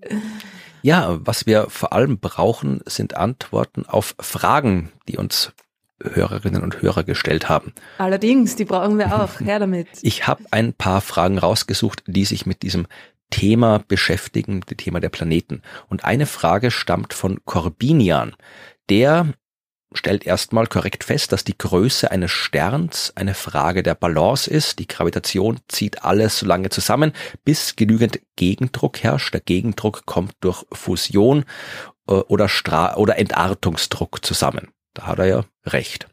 Mhm. Jetzt fragt uns Corbinian aber, warum fallen Gasriesen nicht in sich zusammen? Reicht die eingetragene Energie durch Radioaktivität oder Sonneneinstrahlung, um sie auf Temperatur zu halten? Oder würden sie zu Gaszwergen kollabieren, wenn man nur lange genug wartet? Möchtest du da antworten? Ansonsten habe ich auch noch einen, einen oder anderen Kommentar dazu. Na, antworte du, das sind ja Planeten, das ist ja dein Spezialgebiet. ja. Also tatsächlich äh, hat Corbinian recht, dass auch in einem Planeten eine gewisse Energie existiert. Und ähm, der Prozess, der dafür sorgt, dass ein Gasplanet nicht kollabiert, der läuft im Wesentlichen tatsächlich über die Wärme. Und ein Grund, warum das Innere eines Gasplaneten warm ist, ist der gleiche, warum ein Planet wie die Erde innen drin warm ist. Das sind die radioaktiven Elemente, die ihre Zerfallswärme abgeben. Die sind der Grund, warum der Erdkern zum Beispiel immer noch flüssig ist. Aber bei sowas wie einem Gasriesen kommt auch noch ein anderes Ding ins Spiel, nämlich die sogenannte Kelvin-Helmholtz-Kontraktion. Das ist ein physikalischer Mechanismus, den man ursprünglich sich mal ausgedacht hat, um zu erklären, warum die Sonne leuchtet. Da hat nämlich der Herr Kelvin oder der Lord Kelvin, muss ich ja sagen. Der, der Herr Kelvin. der William Thompson, erste Baron Kelvin, also ein britischer Physiker und äh, Hermann von Helmholtz, die haben das äh, gemeinsam sich ausgedacht. Die haben gesagt, okay, du hast eine sehr, sehr große Wolke, Kugel aus Gas. Und jetzt fällt die in sich zusammen äh, unter ihrer eigenen Gravitationskraft. Und was dann passiert ist, dass der quasi vereinfacht gesagt potenzielle Energie umgewandelt wird in kinetische Energie. Mhm. Habe ich das richtig gesagt? Oder ist es umgekehrt? Das ist kinetische Energie, die in potenzielle Energie umgewandelt Nee, es wird kinetische Energie in Wärmeenergie umgewandelt. So ist es nämlich. Du hast die, äh, am Anfang ist es potenzielle Energie, dann ist es kinetische Energie und dann ist es Wärmeenergie. Also dadurch, dass äh, die potenzielle Energie wird quasi über den Umweg der kinetischen Energie in Wärme umgewandelt. Genau. Du hast eben einen Stern, der eine große, äh, noch kein Stern ist, sondern eine große Wolke aus Gas und da steckt halt jede Menge potenzielle Energie drin und wenn der jetzt unter seinem Gewicht in sich kollabiert, ja, dann, dann wird die, die Energie dieses Kollapses umgewandelt in Wärmeenergie. Ja, und je wärmer das ist, desto mehr Druck nach außen entsteht, weil ja die Teilchen bewegen sich dann schnell und so weiter. Das kennt man ja irgendwie, wenn man einen Luftballon hat oder eine Luftmatratze, ja, wenn es draußen warm ist, dann ist die prall und wenn man sich dann irgendwie damit ins kalte Wasser begibt, dann wird sie so labbrig, weil die Luft sich wieder zusammenzieht im Inneren. Ganz genau so, so funktionieren Gasplaneten. ich wollte gerade sagen, ganz so ist es bei Planeten anscheinend nicht, aber äh, es ist zumindest bei, äh, bei der bei den frühen Phasen der Sternentstehung ist es tatsächlich ein relevanter Prozess, dass eben quasi so die erste Energie, die so ein Stern, ein entstehender Stern bekommt und abstrahlen kann, ist eben die Wärmeenergie, die er durch den Kollaps bekommt. Aber dann natürlich äh, ist es die Kernfusion. Das hat man damals noch nicht gewusst, als äh, Kelvin und Helmholtz sich das ausgedacht haben. Aber bei Planeten wie im Jupiter ist es ein relevanter Prozess, dass die durch den Kollaps, der natürlich jetzt irgendwie äh, nicht so schnell passiert oder im Wesentlichen schon zum Stillstand gekommen ist, auf jeden Fall jede Menge Wärme angesammelt haben, sich aufgeheizt haben, ähm, haben sie den nötigen Druck bekommen, um sich entsprechend stabil zu halten. Ich habe mal geschaut, tatsächlich ist es so, dass durch den Kelvin-Helmholtz-Mechanismus Jupiter um ungefähr einen Millimeter pro Jahr schrumpft. Ach, tatsächlich? Aber er ist ah, groß, also das ist jetzt nicht so dramatisch. Fällt nicht so ins Gewicht. ja. Aber äh, als er entstanden ist, war Jupiter doch äh, deutlich heißer und äh, auch deutlich größer als jetzt. Spannend. Ja, also äh, sie werden, wenn man nur lang genug wartet, würden sie tatsächlich zu Gaszwergen werden, vermutlich, weil irgendwann kühlen die ab, wenn nichts mehr da ist, was sie aufheizen kann. Wenn die Sonne irgendwie weg sein sollte, dann kühlen die ab. Und äh, natürlich kollabieren sie dann, äh, wenn sie abkühlen und heizen sich dann wieder ein bisschen auf, weil sie noch mehr drücken. Also äh, es ist nicht ganz so einfach, aber wenn man lang genug wartet, kühlt alles ab und wird alles, kollabiert alles. genau. Aber das in dem Fall äh, so lange kann man vermutlich gar nicht warten, dann sind die schon durch irgendwelche Kollisionen anderweitig zerstört. Aber prinzipiell der Grund, warum Gasriesen nicht in sich zusammenfallen, liegt daran, dass sie durch die Kelvin-Helmholtz-Kontraktion ausreichend viel Energie haben, Wärme haben, um stabil zu bleiben. Das hast du sehr schön erklärt. Das hätte ich nicht so schön hinbekommen. Ja, ich habe mir Mühe gegeben. Jetzt haben wir eine Frage von Thomas. Da geht es um Beobachtung. Das kannst okay. du beantworten. Es geht um braune Zwerge. Und Thomas mhm. möchte wissen, wie würde es von der Erde aus aussehen, wenn der Jupiter ein brauner Zwerg wäre? Würde man das Glühen des braunen Zwergs Nacht am Him nachts am Himmel sehen können? Wie hell wäre dieses Glühen? Hätten wir eine zweite Minisonne am Himmel? Hui, boah, ich habe keine Ahnung. Müsste man sich ausrechnen, wie das ausschauen würde. Aber es wäre wahrscheinlich heller, als der Jupiter jetzt ist weil ja, also er wird ja von der Sonne angeleuchtet und ist sehr hell. Und ein brauner Zwerg würde ja auch von der Sonne angeleuchtet werden. wäre de dementsprechend schon allein dadurch natürlich auch zu sehen, aber er würde dann ja auch ein bisschen ähm, Energie abstrahlen, mehr Energie abstrahlen als der Jupiter. Allerdings natürlich hauptsächlich im Infrarotbereich und nicht im sichtbaren Licht. Aber es wird sicher auch ein bisschen was im sichtbaren Licht noch dazukommen. Wie viel? Hm, weiß ich jetzt ehrlich gesagt auch nicht. Ja, also würde ich auch so beantworten. Ähm, tatsächlich kommt es stark drauf an, was für ein brauner Zwerg das ist. Da ist der äh, die Spanne ja groß. Also mhm. fangen so bei 13 Jupitermassen an, die braunen Zwerge. Alles, was mehr Masse als 13 Jupitermassen hat, kann in seinem Inneren ausreichend viel Temperatur erzeugen, dass Fusion stattfindet. Keine Fusion von Wasserstoff zu Helium, wie in der Sonne, sondern so Deuteriumfusion, die läuft sehr viel langsamer ab, weil wesentlich weniger Deuterium da ist. Da kommt weniger Energie raus. Das heißt, die leuchten nicht, die braunen Zwerge, die glimmen halt so vor sich hin, wie du gesagt hast, hauptsächlich im Infrarot. Und äh, die sind auch nicht wirklich viel größer. Also es kommt drauf an. Es gibt braune Zwerge, die halt deutlich größer sind. Wenn du halt irgendwie so einen braunen Zwerg hast mit, weiß ich nicht, 60-facher Jupitermasse. Ich glaube, der, die kleinsten äh, Zwergsterne fangen irgendwie bei 70 Jupitermassen an, wenn ich es richtig mhm. im Kopf habe. Also alles zwischen 13 und 70 Jupitermassen kann man als brauner Zwerg klassifizieren. Aber wenn du jetzt wirklich so die kleinsten, jüngsten braunen Zwerge hernimmst, die haben halt dann vielleicht 13 Jupitermassen, aber die sind halt auch ein bisschen kompakter. Das heißt, es gibt durchaus braune Zwerge, die nicht wesentlich größer sind als Jupiter. Die haben vielleicht ein bisschen mehr mhm. Masse, aber sind nicht wesentlich größer. Das heißt, rein vom Lichtreflexionsvermögen her äh, würde da jetzt kein großer Unterschied sein. Und wie mhm. sie jetzt äh, zusätzlich noch Energie abstrahlen, hängt auch wieder davon ab. Also es gibt, es gibt ja auch ultrakühle braune Zwerge. Also Jupiter hat eine Temperatur von 125 Kelvin und die ultrakühlen braunen Zwerge irgendwas so 300, 500 Kelvin. Das heißt, die sind ein bisschen wärmer, kommt ein bisschen mehr Infrarot raus. Äh, so ein normaler brauner Zwerg, der hat 1000 Kelvin, 2000 Kelvin, da kommt ein bisschen mehr äh, Wärme raus, aber das ist jetzt alles nicht unbedingt im Sichtbaren, das Maximum. Also da, ich glaube nicht, dass man jetzt, wenn man einen kleinen, kühlen, braunen Zwerg da sitzen hat, dass man da wahnsinnig großen Unterschied sehen würde, ohne irgendwelche Instrumente. Wenn du mhm. wenn du einen heftigeren roten Zwerg hast, klar, da kann da mehr passieren. Und die Frage ist, kann man dann überhaupt was sehen? Das hat nämlich ähm, Thomas auch noch äh, nachgefragt. Könnten wir gar nicht hinschauen wegen der starken gravitativen Störungen, äh, weil dann die Erde vielleicht weg ist. Und das ist was, müssen wir auch wieder schauen. Also ähm, ich müsste man wirklich mal ausrechnen, das habe ich in meiner Karriere, glaube ich, nicht getan, geguckt, was passiert, wenn ich statt Jupiter einen braunen Zwerg ins Sonnensystem setze. Es wird sich die Bahn der Erde auf jeden Fall ändern. Ne? Genau, also ich würde jetzt äh, rein so aus dem Bauch heraus äh, sagen, dass äh, wenn ich dann eine 13 Jupitermasse hinsetze, wo jetzt eine Jupitermasse sitzt, dass dann nicht unbedingt alles im inneren Sonnensystem instabil werden würde. Ob wir einen erdgroßen Planeten in einer Erdumlaufbahn hinkriegen, weiß ich nicht, kann, es ist, es ist schon ein bisschen Abschnitt, es könnte sich schon ausgehen. Vielleicht ist die Bahn ein bisschen, ja, ein bisschen unruhiger, ein bisschen exzentrischer. Äh, das dazwischen, der Mars wird wahrscheinlich irgendwie hops gehen und der Saturn eventuell auch. Also das müsste man konkret ausprobieren. Also ich würde nicht sagen, dass es unmöglich ist, dass du äh, einen braunen Zwerg mit einem äh, erdähnlichen Planeten zusammenkriegst in einem System, aber müsste man sich auch im konkreten Fall wieder anschauen, weil wie gesagt, braune Zwerge sind vielfältig.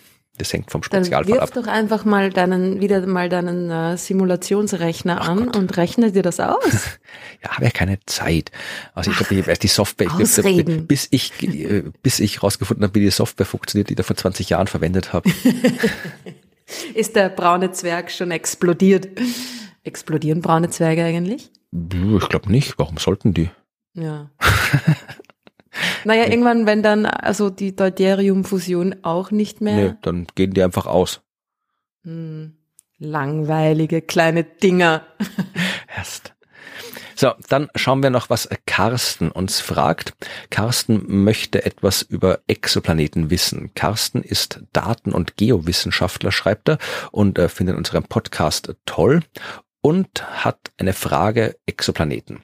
Und zwar schreibt er, was wir auch ja erzählt haben, dass man eben Exoplaneten mit verschiedenen Methoden finden kann, eben die Transitmethode, wo man und die die Radialgeschwindigkeitsmethode. Bei der Transitmethode geht es eben darum, dass wir von der Erde aus auf einen Stern schauen und wenn von uns aus gesehen ein Planet genau vor seinem Stern vorbeizieht, so wie das auch bei WASP 39 der Fall ist, sonst hätten wir den nicht entdecken können, äh, dann sehen wir eine minimale Verdunklung des Sternenlichts und können daraus ableiten, dass da ein Planet ist. So, jetzt äh, fragt Carsten, der schätzt, dass das nur bei jedem hundertsten Stern möglich ist. Die Schätzung jetzt richtig ist oder nicht, ist auch irrelevant. Aber er sagt auf jeden Fall, dass das heißen würde, dass das in anderen Systemen, bei anderen Sternen auch vorkommt, selbst wenn wir zufällig von der richtigen Richtung drauf schauen. Es wird aber immer wieder von mehreren Transitbeobachtungen eines oder gar mehrerer Planeten vor einem Stern berichtet. Wie kann das sein, dass man tausende Planetensysteme mit dieser Methode entdeckt hat, wenn so ein Transit so selten ist? Es gibt einfach so viele Planeten und so viele ist vielleicht Sterne. Eine Antwort, ja. Die, die eigentliche Antwort ist, also jetzt unabhängig davon, wie wahrscheinlich jetzt die Transits wirklich sind, das, äh, was äh, Carsten hier angeführt hat, eben Merkur und Venus Transit, dass die so selten sind, das hängt auch damit zusammen, dass wir von der Erde aus, von einer sich bewegenden Beobachtungsplattform auf die sich bewegenden Merkur und Venus schauen, also und alles viel näher zusammen ist, da spielen die Blickwinkel noch eine viel größere Rolle, als wenn wir zu einem Stern außerhalb des Sonnensystems schauen. Aber natürlich ist es so, wir schauen nicht immer unter dem richtigen Winkel auf den Stern. Und äh, wenn wir unter dem richtigen Winkel schauen, dann ist es im Prinzip äh, egal, weil dann, dann äh, sehen wir halt die, den Planeten vor dem Stern vorüberziehen und auch, äh, ob da jetzt ein oder mehrere sind, also die Planeten eines Systems bewegen sich alle mehr oder weniger in der gleichen Ebene. Das heißt, dann, dann sehen wir das auch und wie oft wir das dann sehen, hängt nur davon ab, wie lang der Planet um den Stern rum braucht. Also wenn der ein Jahr braucht, sehen wir es jedes Jahr. Wenn der vier Tage braucht, wie WASP 39, naja, dann können wir alle vier Tage in Transit sehen. Also das ist nicht der limitierende Faktor. Der limitierende Faktor ist wirklich nur, passt unser Blickwinkel von der Erde auf die Ebene des Systems. Und die Ebene vom Planetensystemen ist durch reinen Zufall verteilt. Da gibt es keine bevorzugte Ausrichtung. Das heißt, äh, ob wir einen Transit sehen oder nicht bei einem Stern, hängt vom Zufall ab wenn man davon ausgeht, dass jeder Stern Planeten hat, was auch nicht stimmt. Aber wenn wir davon ausgehen, in erster Näherung hängt es davon ab vom Zufall, ob wir einen Transit sind oder nicht. Und dann kommt das ins Spiel, was du gesagt hast. Es gibt verdammt viele Sterne. Und mit diesen Beobachtungskampagnen, wie sie Kepler gemacht hat, naja, die funktionieren deswegen so gut, weil man damit sehr, sehr, sehr, sehr, sehr viele Sterne auf einmal beobachten kann. Und wenn ich mir irgendwie 100.000 Sterne anschaue oder 10.000 und nur ein Prozent davon hat einen Transit, naja, bleiben immer noch genügend übrig. Mhm. Das ist der Grund. Man unterschätzt gerne die schiere Anzahl an Dingen da draußen. Mhm. Aber es ist irgendwie, glaube ich, auch ganz nett, wenn man sich das wieder mal bewusst macht. Na, das stimmt schon, ja, wie selten das eigentlich ist, dass, dass, die, dass die Ausrichtung stimmt und dass wir trotzdem so viele schon beobachtet haben. Es gibt einfach so viele Planeten da draußen. Ja. Wir haben, wie gesagt, 100 Milliarden Sterne in der Milchstraße. Wir haben eine Milliarde davon beobachtet. Und selbst wenn wir sonst nichts beobachten würden, wenn wir bei der eine Milliarde überall Transitmessungen machen würden, würden immer noch Millionen Planeten rauskommen, die wir sehen. Ja. Verrückt, ja? ja. Es gibt in der Milchstraße, nur in der Milchstraße, nur in unserer Galaxie, eine Milliarde Gesteinsplaneten, ne? Ja, also es gibt irgendwie genauso, es gibt mehr Planeten als Sterne im Universum. Ja.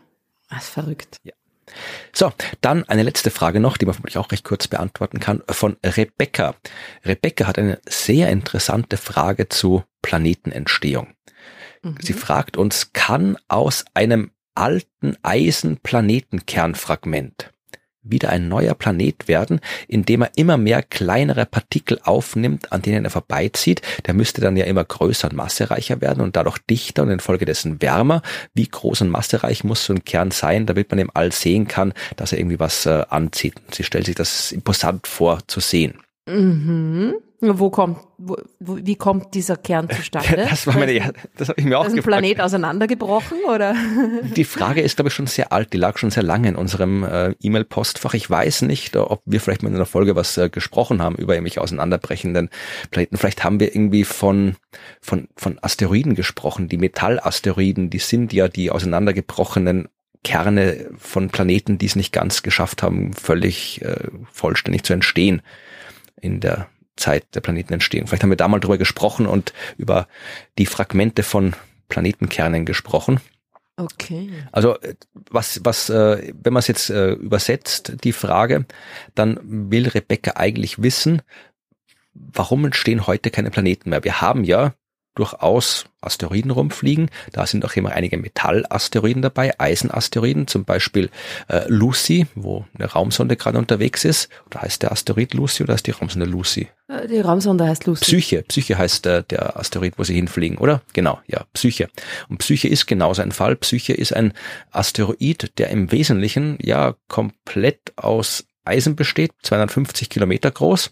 Ja, also 250 Kilometer großer Brocken Wirklich? aus Metall. Der ist komplett aus Eisen? Ja, der, der komplett aus irgendwas ist nix im Universum, da ist immer irgendwas anderes auch mit dabei, aber ja, also es ist im Wesentlichen. Sehr hoher Eisengehalt, ja, okay. Also es ist im Wesentlichen Eisen-Nickel vor allem, ja, also Eisen und Nickel ist immer zusammen, aber es ist halt wirklich ein extremer hoher Eisengehalt und das äh, kann man sich nur dann erklären, warum sowas wie Psyche existiert, wenn man davon ausgeht, dass eben da in der Zeit der Planetenentstehung vor viereinhalb Milliarden Jahren äh, der größer war, also dass der quasi schon so, so ein Protoplanet war, eben schon mit Metallkern, mit äh, Gesteinskruste rundherum, ist aber dann trotzdem nochmal mit irgendwas kollidiert, auseinandergebrochen und dann hast du halt die mm. Trümmer dieses äh, Metallkerns des nicht ganz entstandenen Planeten und sowas ist eben dann Psyche. Und warum kann da jetzt nicht nochmal was neu draus wachsen? Naja, es ist einfach nicht mehr genug Zeug da. Ne? Ganz genau. Das ist das Problem. Es ist nichts mehr da.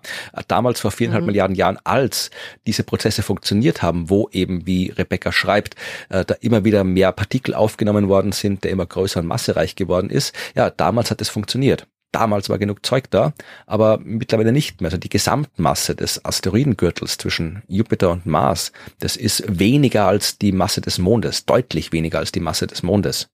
Ja, und weiter draußen äh, im Kuipergürtel hinter der Bahn von Neptun, da haben wir, glaube ich, ein paar Erdenmassen an Material verteilt insgesamt, aber über so einen großen Raum verteilt und das Zeug hat so lange Umlaufzeiten dort draußen, dass es auch ewig dauert, bis da sich mal irgendwas trifft. Also äh, es ist nicht mehr so viel da wie früher. Das ist schon eben alles verbraucht, ist äh, in der chaotischen Phase der Planetenentstehung rausgeschmissen worden aus dem Sonnensystem. Es ist heute nichts mehr da. Ja, ja. es ist mhm. nichts mehr da, was äh, einen Planeten machen könnte bei uns im Sonnensystem. Das ist der Grund, Rebecca. Schade, weil wird wahrscheinlich wirklich cool aussehen. Früher oder später können wir auch bei schon bei Planetensystemen, die gerade in Entstehung sind, bei anderen Sternen sehen wir immer wieder mal, da sehen wir auch diese Scheiben, diese Gaswolken, aus denen sowas entsteht. Also die einzelnen Schritte können wir schon sehen. Es ist halt nicht so, mhm. dass man da sich jetzt irgendwie hinstellt und mal eine Stunde guckt und dann sieht man, wie da aus Staub ein Planet zusammenwirbelt. Das kann man sich nicht anschauen live. Nein. Außer im Planetarium. Und Rebecca schreibt uns, äh, Grüße aus Bochum, wo hoffentlich bald das Planetarium wieder öffnet. Ich glaube, es war wirklich noch die Corona-Zeit, wo alles zugehabt ja. hat. Schon länger her. Mittlerweile alles wieder offen. Ja. Aber im Planetarium, Rebecca, da kannst du dir anschauen, wie das ausschaut, wenn da hier so ein Ding äh, Staub anzieht und herumwirbelt. Na, kann man sich fast alles anschauen im Planetarium. Fast alles, ja. ja, das waren die Fragen.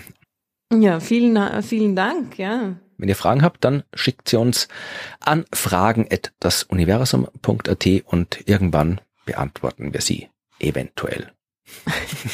Vor oder nach Corona. ja, wer weiß, oder was auch immer als nächstes kommt. Und dann, dann gibt's noch eine weitere Rubrik. Genau. Neues von der Sternwarte. Äh, es geht diesmal über das Astronomiestudium, denn wir haben auch noch eine spezielle Frage über das Astronomiestudium bekommen, die Evi und ich gemeinsam beantwortet haben. Und das hören wir uns jetzt an. Wir sind bei Neues von der Sternwarte mit Evi. Hallo Evi. Hallo Florian. Und heute reden wir auch über die Sternwarte, aber nicht du erzählst, was du erlebt hast, sondern du erzählst anderen, was sie erleben können. Oder besser gesagt, du beantwortest eine Frage. Das machen wir normalerweise erst äh, später im Podcast, beziehungsweise machen wir es meistens vorher. Das heißt, in dieser Folge haben Ruth und ich schon Fragen beantwortet. Aber eine Frage ist noch übrig, die passt sehr gut in Neues von der Sternwarte. Und zwar hat uns Eleonora Fragen gestellt. Also eigentlich hat sie nicht Fragen gestellt, sie hat Kommentare geschrieben, was wir immer sehr, sehr gut finden, wenn jemand auf Apple Podcasts und Spotify und überall dort, wo man so Kommentare abgeben kann, Kommentare und Bewertungen abgibt. Das hat Eleonora gemacht. Sie hat uns mit fünf Sternen bewertet. Das ist sehr gut, weil mehr als fünf Sterne geht's nicht. Und sie hat zwei Kommentare dazu geschrieben. Einmal hat sie gesagt, ähm, sie kommt aus der Schweiz. In ihrer Nähe gibt's ein Planetarium. Sie war auch schon mal mit der Schule dort und auch sonst noch zweimal. Und im Oberstufenschulhaus gibt's auch eine Sternwarte, die leider nicht mehr genutzt wird. Das ist schade, aber, mhm. und das ist die zweite Frage, ähm, Eleonora möchte gerne wissen, hat Astronomie viel mit Physik zu tun? Oder anders ausgedrückt, macht man in Physik viel, was mit Astronomie zu tun hat. Ich möchte vielleicht Physik in der Schule als Hauptfach nehmen. Alles, was mit dem Weltraum zu tun hat, finde ich sehr interessant. Aber sonst Physik finde ich langweilig. Also was rätst du Eleonora aus der Schweiz. Ich finde die Frage super, weil es äh, erinnert mich nämlich an, an mich selbst, äh, als ich in, in, die Schule gegangen bin. Also ähm, weil sie gesagt hat, Physik ist langweilig und ich fand sie in der Schule eigentlich auch irgendwie immer ein bisschen langweilig. Also es ging immer so ein bisschen es hing davon ab, was wir halt gerade gemacht haben, aber meistens war es halt doch eher lame. Ja. Und ähm, sie fragte da, ob in der Physik ähm, Astronomie gemacht wird. Ähm, tatsächlich ist aber eher die Frage, ob in der Astronomie Physik gemacht wird. Und wenn man es dann so stellt, die Frage, dann ist eigentlich alles Physik irgendwie. Mhm. Also es ist ähm, es ist ja so, dass jetzt im, im Bachelorstudium, also zumindest, also ich weiß ja jetzt nicht, wie es in der Schweiz ist, aber in Österreich kannst du ja eben Astronomie selbst studieren. In Deutschland ist es ja bei der Physik, beim ja, Physikstudium angehängt. Es ist so gut wie überall so, dass äh, Astronomie eine Spezialisierung von Physik ist. Da ist Österreich noch eine Ausnahme, dass es ein eigenes Studium ist. Ja, eben, genau, ja. Und das ist aber, ähm, der Astronomie-Bachelor ist die erste Hälfte ja gleich mit dem Physik-Bachelor. Also es ist gerade die Studieneingangsphase ist gleich wie bei, bei der Physik, nur dass du noch zusätzlich ähm, Astronomie, also Einführung in die Astronomie auch machen musst. Ja. Also das heißt, wenn äh, sie sich überlegt, später was mit Astronomie zu machen, ja, oder ähm, eben in die Richtung gehen möchte, dann würde ich sie auf jeden Fall raten, ähm, also Physik zu machen und ähm, sich damit auseinanderzusetzen, weil es einfach die Grundlage ist für die Astronomie. Und wenn sie da schon ein gutes Grundverständnis hat, dann wird sie sich nachher in der Astronomie mhm. viel leichter tun. Also ich merke es an, an der Uni auch, also gerade so bei den Anfangssemestern, ähm, die, die zum Beispiel aus der HTL gekommen sind, ja, also der höheren technischen Lehranstalt, ja, ähm, die hatten da, ja, die haben da echt einen Vorteil gehabt. Also alles, was er sich da aneignen kann, weil die physikalischen Gesetze und die Gesetzmäßigkeiten, das gilt in der Astronomie genauso. Und wenn man da eben schon so eine Grundbildung hat, dann hilft dir das, glaube ich, sehr. Ja, ich kann das auch bestätigen. Also äh, vielleicht, ich, wie gesagt, ich kenne auch das Schulsystem in der Schweiz auch nicht und das Studiensystem, aber man kann dort auf jeden Fall Astronomie studieren. In der Schule wird es äh, vermutlich auch Physik geben. Astronomie wird es wahrscheinlich eher nicht als Schulfach geben. Aber wenn ähm, hier Eleonora fragt, äh, macht man in Physik viel, was mit Astronomie zu tun hat, dann muss man wahrscheinlich anmerken, das hängt davon ab, wer es wie unterrichtet. Mhm. Also bei uns ja. im Schulunterricht kann mich nicht erinnern, dass wir da großartig Astronomie gemacht haben. Ja, wir, wir leider auch nicht. Ja. Aber es gibt natürlich äh, die Möglichkeit, sehr, sehr viel Astronomie im Schulunterricht unterzubringen. Ich, ich glaube, es kommt wirklich auf die Lehrer drauf an, weil ich, ich höre es halt jetzt oder bekomme es jetzt auch immer wieder öfters mit, ja, dass halt, ähm, wenn die Lehrer interessiert sind, ja, dass sie da das auch ähm, fördern im Unterricht, ja, und da dann oft Schwerpunkte anbieten oder vertiefende Sachen, die man machen kann. Also vielleicht kann sie dann auch mit dem Physiklehrer oder mit der Lehrerin sprechen ähm, und sagen, sie interessiert sich da sehr und vielleicht kann man da eine Interessensgruppe dann machen oder das ähm, ja, genau. man dann verstärkt darauf eingeht. Also es ist tatsächlich dort, wo es keinen expliziten Astronomieunterricht gibt, was bis auf ein paar deutsche Bundesländer eigentlich nicht der Fall ist, ist es äh, im Interesse oder ist es im liegt es in der Verantwortung des Lehrers oder der Lehrerin, wie viel Astronomie vorkommt. Es gibt, wie gesagt, Engagierte. Matthias, hallo. Den, ich wollte gerade sagen, du kennst da doch jemanden. Ja, also die, der äh, Kollege von mir, der als äh, Lehrer geworden ist, der macht im Physikunterricht sehr viel Astronomie, andere nicht. Also tatsächlich, wenn man es jetzt, ver, also musst du Eleonora vielleicht mal mit den Lehrer und Lehrerinnen in deiner Schule reden, wie die das sehen, wenn du gerne Astronomie machen möchtest oder dich beschäftigen äh, möchtest, was es da gibt und wenn du es für ein späteres Studium in Betracht ziehst, da wird man nicht umhin kommen, sich mit Physik zu beschäftigen, weil natürlich ja, für so gut wie jedes naturwissenschaftliche Studium man eine grundlegende Ausbildung in Physik und Mathematik absolvieren muss. Tatsächlich wird aber dann die Physik und die Mathematik super spannend, wenn man das dann auf astronomische Konzepte anwendet oder wenn man dann merkt, dass das mit Astronomie oder dass man Astronomie dann anwenden kann darauf, dann wird es auf einmal super spannend und dann ist Physik auch überhaupt nicht mehr langweilig. Ja, also das wird vermutlich in, das stimmt erstens und zweitens wird da wahrscheinlich der Studienplan in der Schweiz nicht fundamental anders sind als in Österreich. Also auch da wird man anfangen mit Grundlagenvorlesungen zur Experimentalphysik, Grundlagenvorlesungen zur theoretischen Physik. Es wird Grundlagenvorlesungen zu den grundlegenden Methoden der Mathematik geben. Alles sehr grundlegend. Und so Analysis, lineare Algebra und all das. Also das muss man alles lernen, egal ob man jetzt dann, keine Ahnung, später Meteorologie macht oder Astronomie macht. Es braucht überall dieses äh, physikalisch-astronomische Fundament und es lohnt sich, wenn man das auch schon in der Schule ein bisschen kennengelernt hat, dann tut man sich später im Studium leichter. Kann ich aus der gegenteiligen Sicht bestätigen, weil ich habe überhaupt kein gutes Fundament gehabt in Mathe und Physik und ich habe mir nicht leicht getan in den ersten Semestern. Ja, also ich denke, ich habe schon ein gutes Fundament gehabt, aber bei mir war das Fundament einfach schon total alt und ewig lang her. Aber ich glaube trotzdem, dass es mir eben, obwohl ich ja so spät im Studium eingestiegen bin, also altersmäßig spät, ähm, hat es mir trotzdem geholfen, dass ich die, ähm, ja, diese mathematische Grundbildung einfach gehabt habe. Und was Eleonora auch machen könnte, wenn es jetzt äh, nicht darum geht, wirklich irgendwie Astronomie oder Physik zu studieren, äh, sie schreibt ja auch, alles, was mit dem Weltraum zu tun hat, findet sie interessant, Physik findet sie langweilig. Ähm, dann wirklich halt einfach mal sich umhören, wenn es in der Umgebung eh schon ein Planetarium gibt. Vielleicht gibt es auch eine Volkssternwarte oder sowas. Da kann man sich ganz unabhängig von der Schule auch so engagieren, kann man mitmachen und ab und zu mal den Himmel beobachten. Habe ich selbst zwar nicht gemacht, weil ich mich in meiner Schulzeit noch nicht so für Astronomie interessiert habe, aber die freuen sich immer, wenn Leute kommen. Vielleicht findet sie ja da Anschluss und kann sich mit dem Weltraum beschäftigen, ohne sich mit der Physik beschäftigen zu müssen. Ja, oder es gibt ja auch immer wieder so an Volkshochschulen oder sowas auch Vorträge, astronomische Vorträge. Stimmt, genau, da kann man auch hingehen. Also da hat's bei mir angefangen.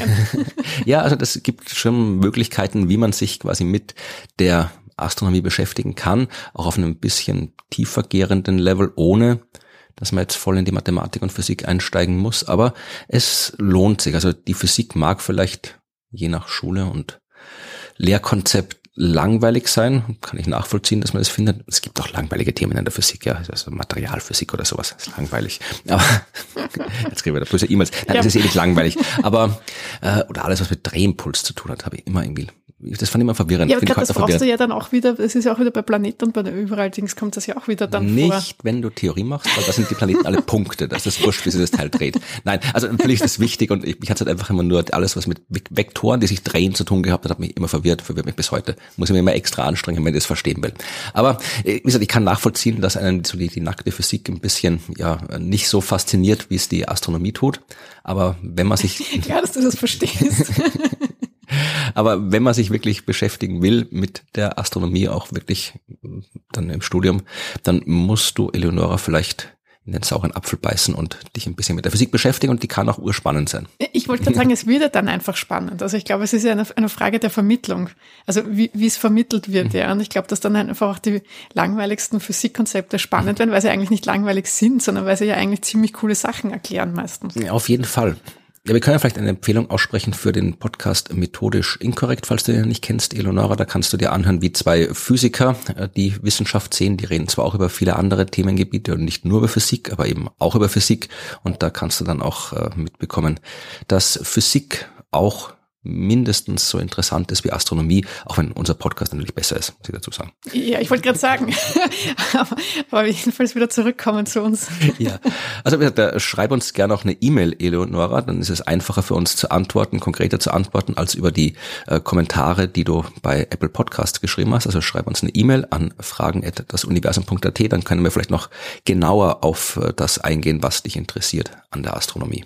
Genau. Ja, oder lass uns auf jeden Fall auch wissen, ähm, wie es dir da mit Physik ergangen ist, wenn du es denn machst. Genau. Also wenn das geholfen hat, dann sag's uns. Wenn das nicht geholfen hat, ja, dann sag, uns auch. Sag's uns auch, genau. und ja, wenn ihr was über Studien wissen wollt, Evi ist da und beantwortet eure Fragen, wenn ihr sie habt. Gerne. Wir hören uns das nächste Mal wieder und schauen, was es dann Neues gibt. Genau. Bis dann. Tschüss. Tschüss.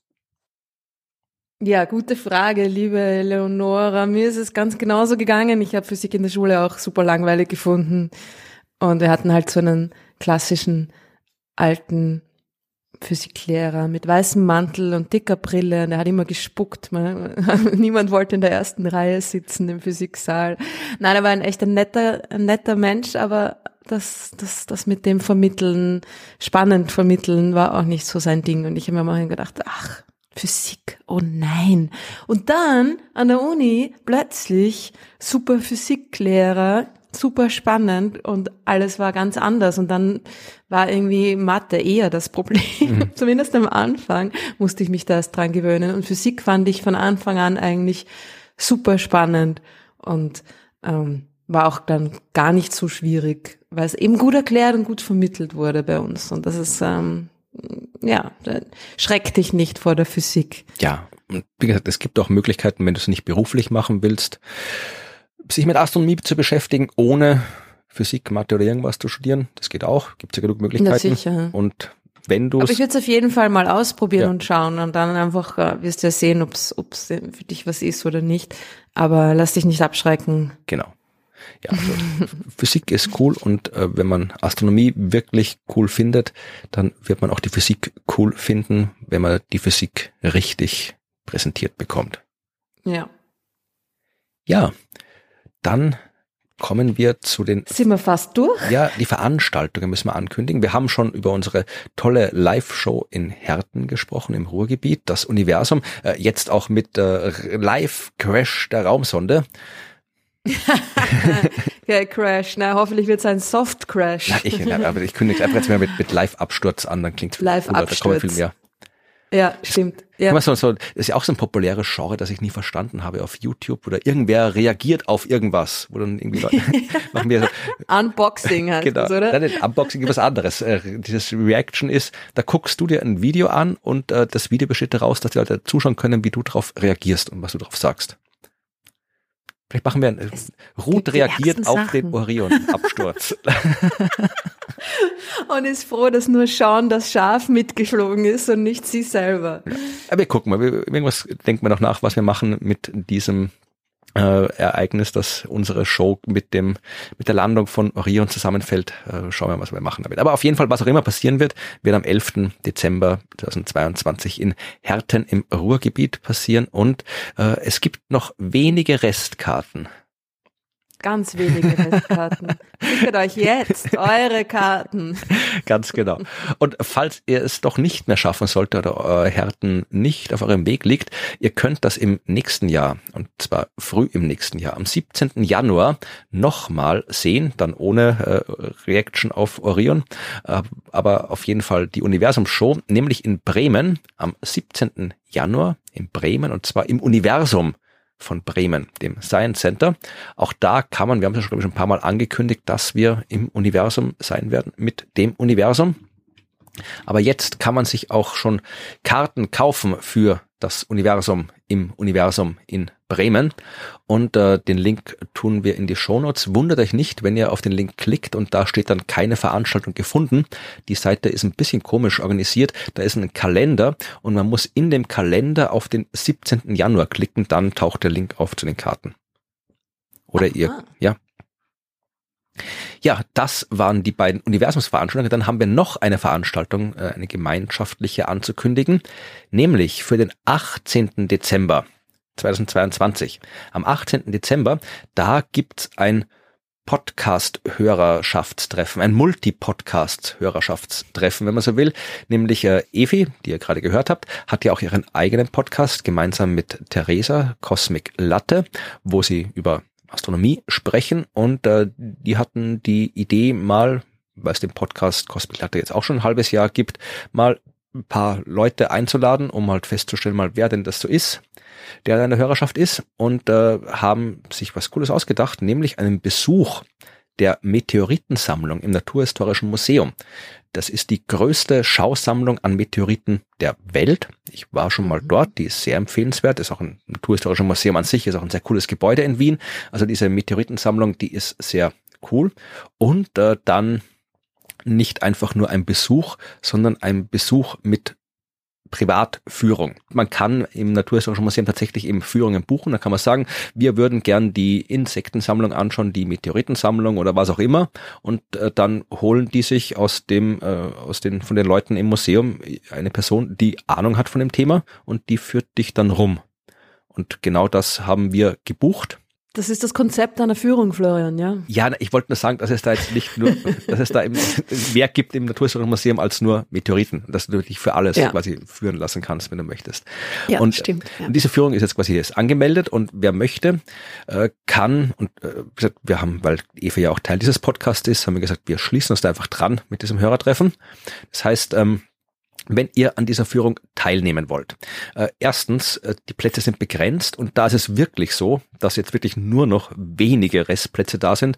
Und die Chance besteht, dass, wenn ihr das hört, äh, die Plätze voll sind. Ich glaube, wir haben momentan 23 Anmeldungen und 29 Plätze sind maximal zu vergeben für diese Führung. Also Wer hat sich denn die komische Zahl ausgedacht? Das Museum.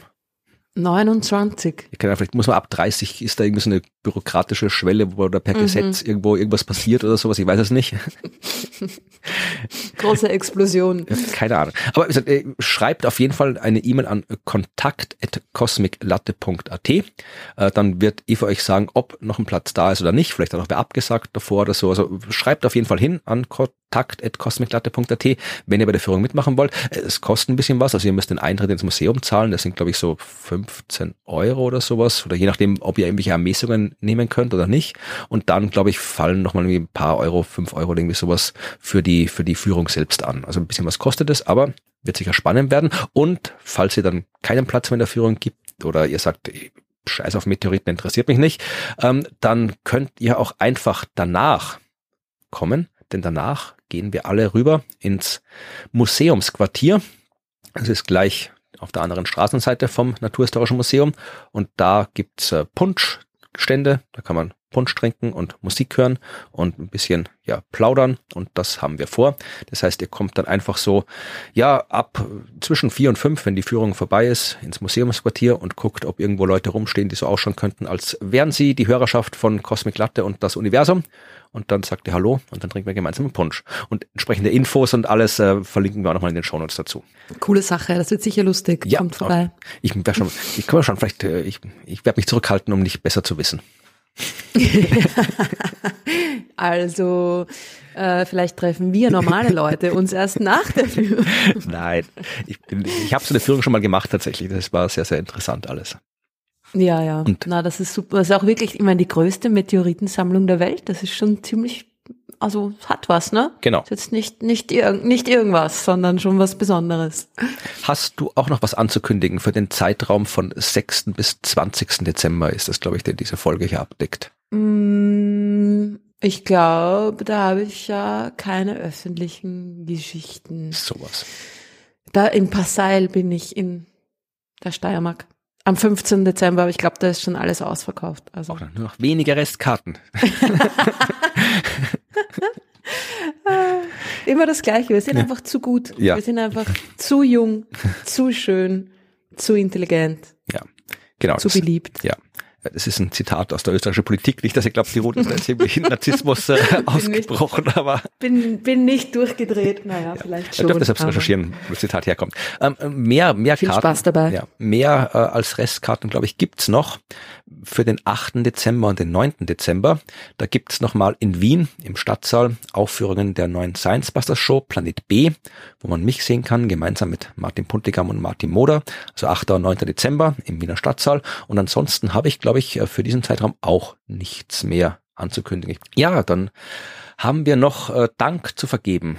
Absolut. Wie immer danken wir euch fürs Zuhören und fürs bis hierher durchhalten, für, fürs unser Gelaber aushalten. Und wir danken euch für diverse Weiterempfehlungen. Sagt allen Bescheid, wenn ihr den Podcast toll findet, weil wir wollen natürlich, dass viele Leute zuhören, damit wir nicht umsonst labern. Äh, und wir bedanken uns auch ganz speziell bei den Menschen, die uns äh, finanzielle Unterstützung zukommen lassen. Mm, das äh, haben seit dem letzten Mal auch wieder einige Leute gemacht. Nicht so viele, weil unsere letzte Aufnahme noch nicht so lang her ist.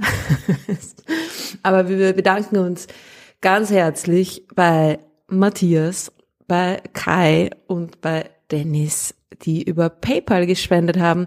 Es gibt auch die Möglichkeit, ein Abo abzuschließen auf Steady und Patreon, falls euch diese Plattformen etwas sagen und geläufig sind. ist ganz einfach und da kann man dann einfach ein ähm, regelmäßiges äh, kleines äh, Spendenabo abschließen und muss sich nicht mehr drum kümmern. Das könnt ihr auch gern machen, wenn ihr möchtet. Wenn ihr uns nichts geben wollt, dann tut es nicht. Macht nichts. Dürft's auch zuhören. Ja. Aber wie gesagt, es kommt bald Weihnachten und so, ich will ja nichts sagen, aber. Hint, hint. ja, nein, also wir freuen uns über jede Spende, weil wie gesagt, dieser Podcast finanziert sich ausschließlich aus dem, was ihr uns zukommen lasst. Es gibt sonst keine Werbung, niemand, der uns sonst bezahlt. Also wenn wir das machen, dann machen wir es nur mit dem, was wir von euch bekommen. Und wenn ihr uns da was spenden wollt, freuen wir uns. Wie gesagt, aber es reicht auch, wenn ihr uns einfach nur anhört, wenn ihr uns vielleicht weiterempfehlt, also was auch immer ihr tut. Hauptsache, ihr hört das an und habt Spaß dabei. Und so ist es. Jetzt haben wir, glaube ich, alles durch, oder? Jetzt sind wir durch, ja. Jetzt sind wir durch. Dann hören wir uns noch einmal für eine vorweihnachtliche Folge und das wird dann auch schon die letzte Folge des Jahres werden. Und für diese ah, vorweihnachtliche Folge haben wir ja, haben wir Spezielles geplant. Ich erinnere mich. Wir haben was Spezielles geplant. Ja. So ist es. Ja, ja. das wird cool. Ja. ja, das wird super. Ich freue mich schon sehr drauf. Verpasst das nicht. Passt. Ja, dann mit diesem Teaser verabschieden wir uns bis in zwei Wochen. Macht es gut. Tschüss. Bis zum nächsten Mal. Ciao.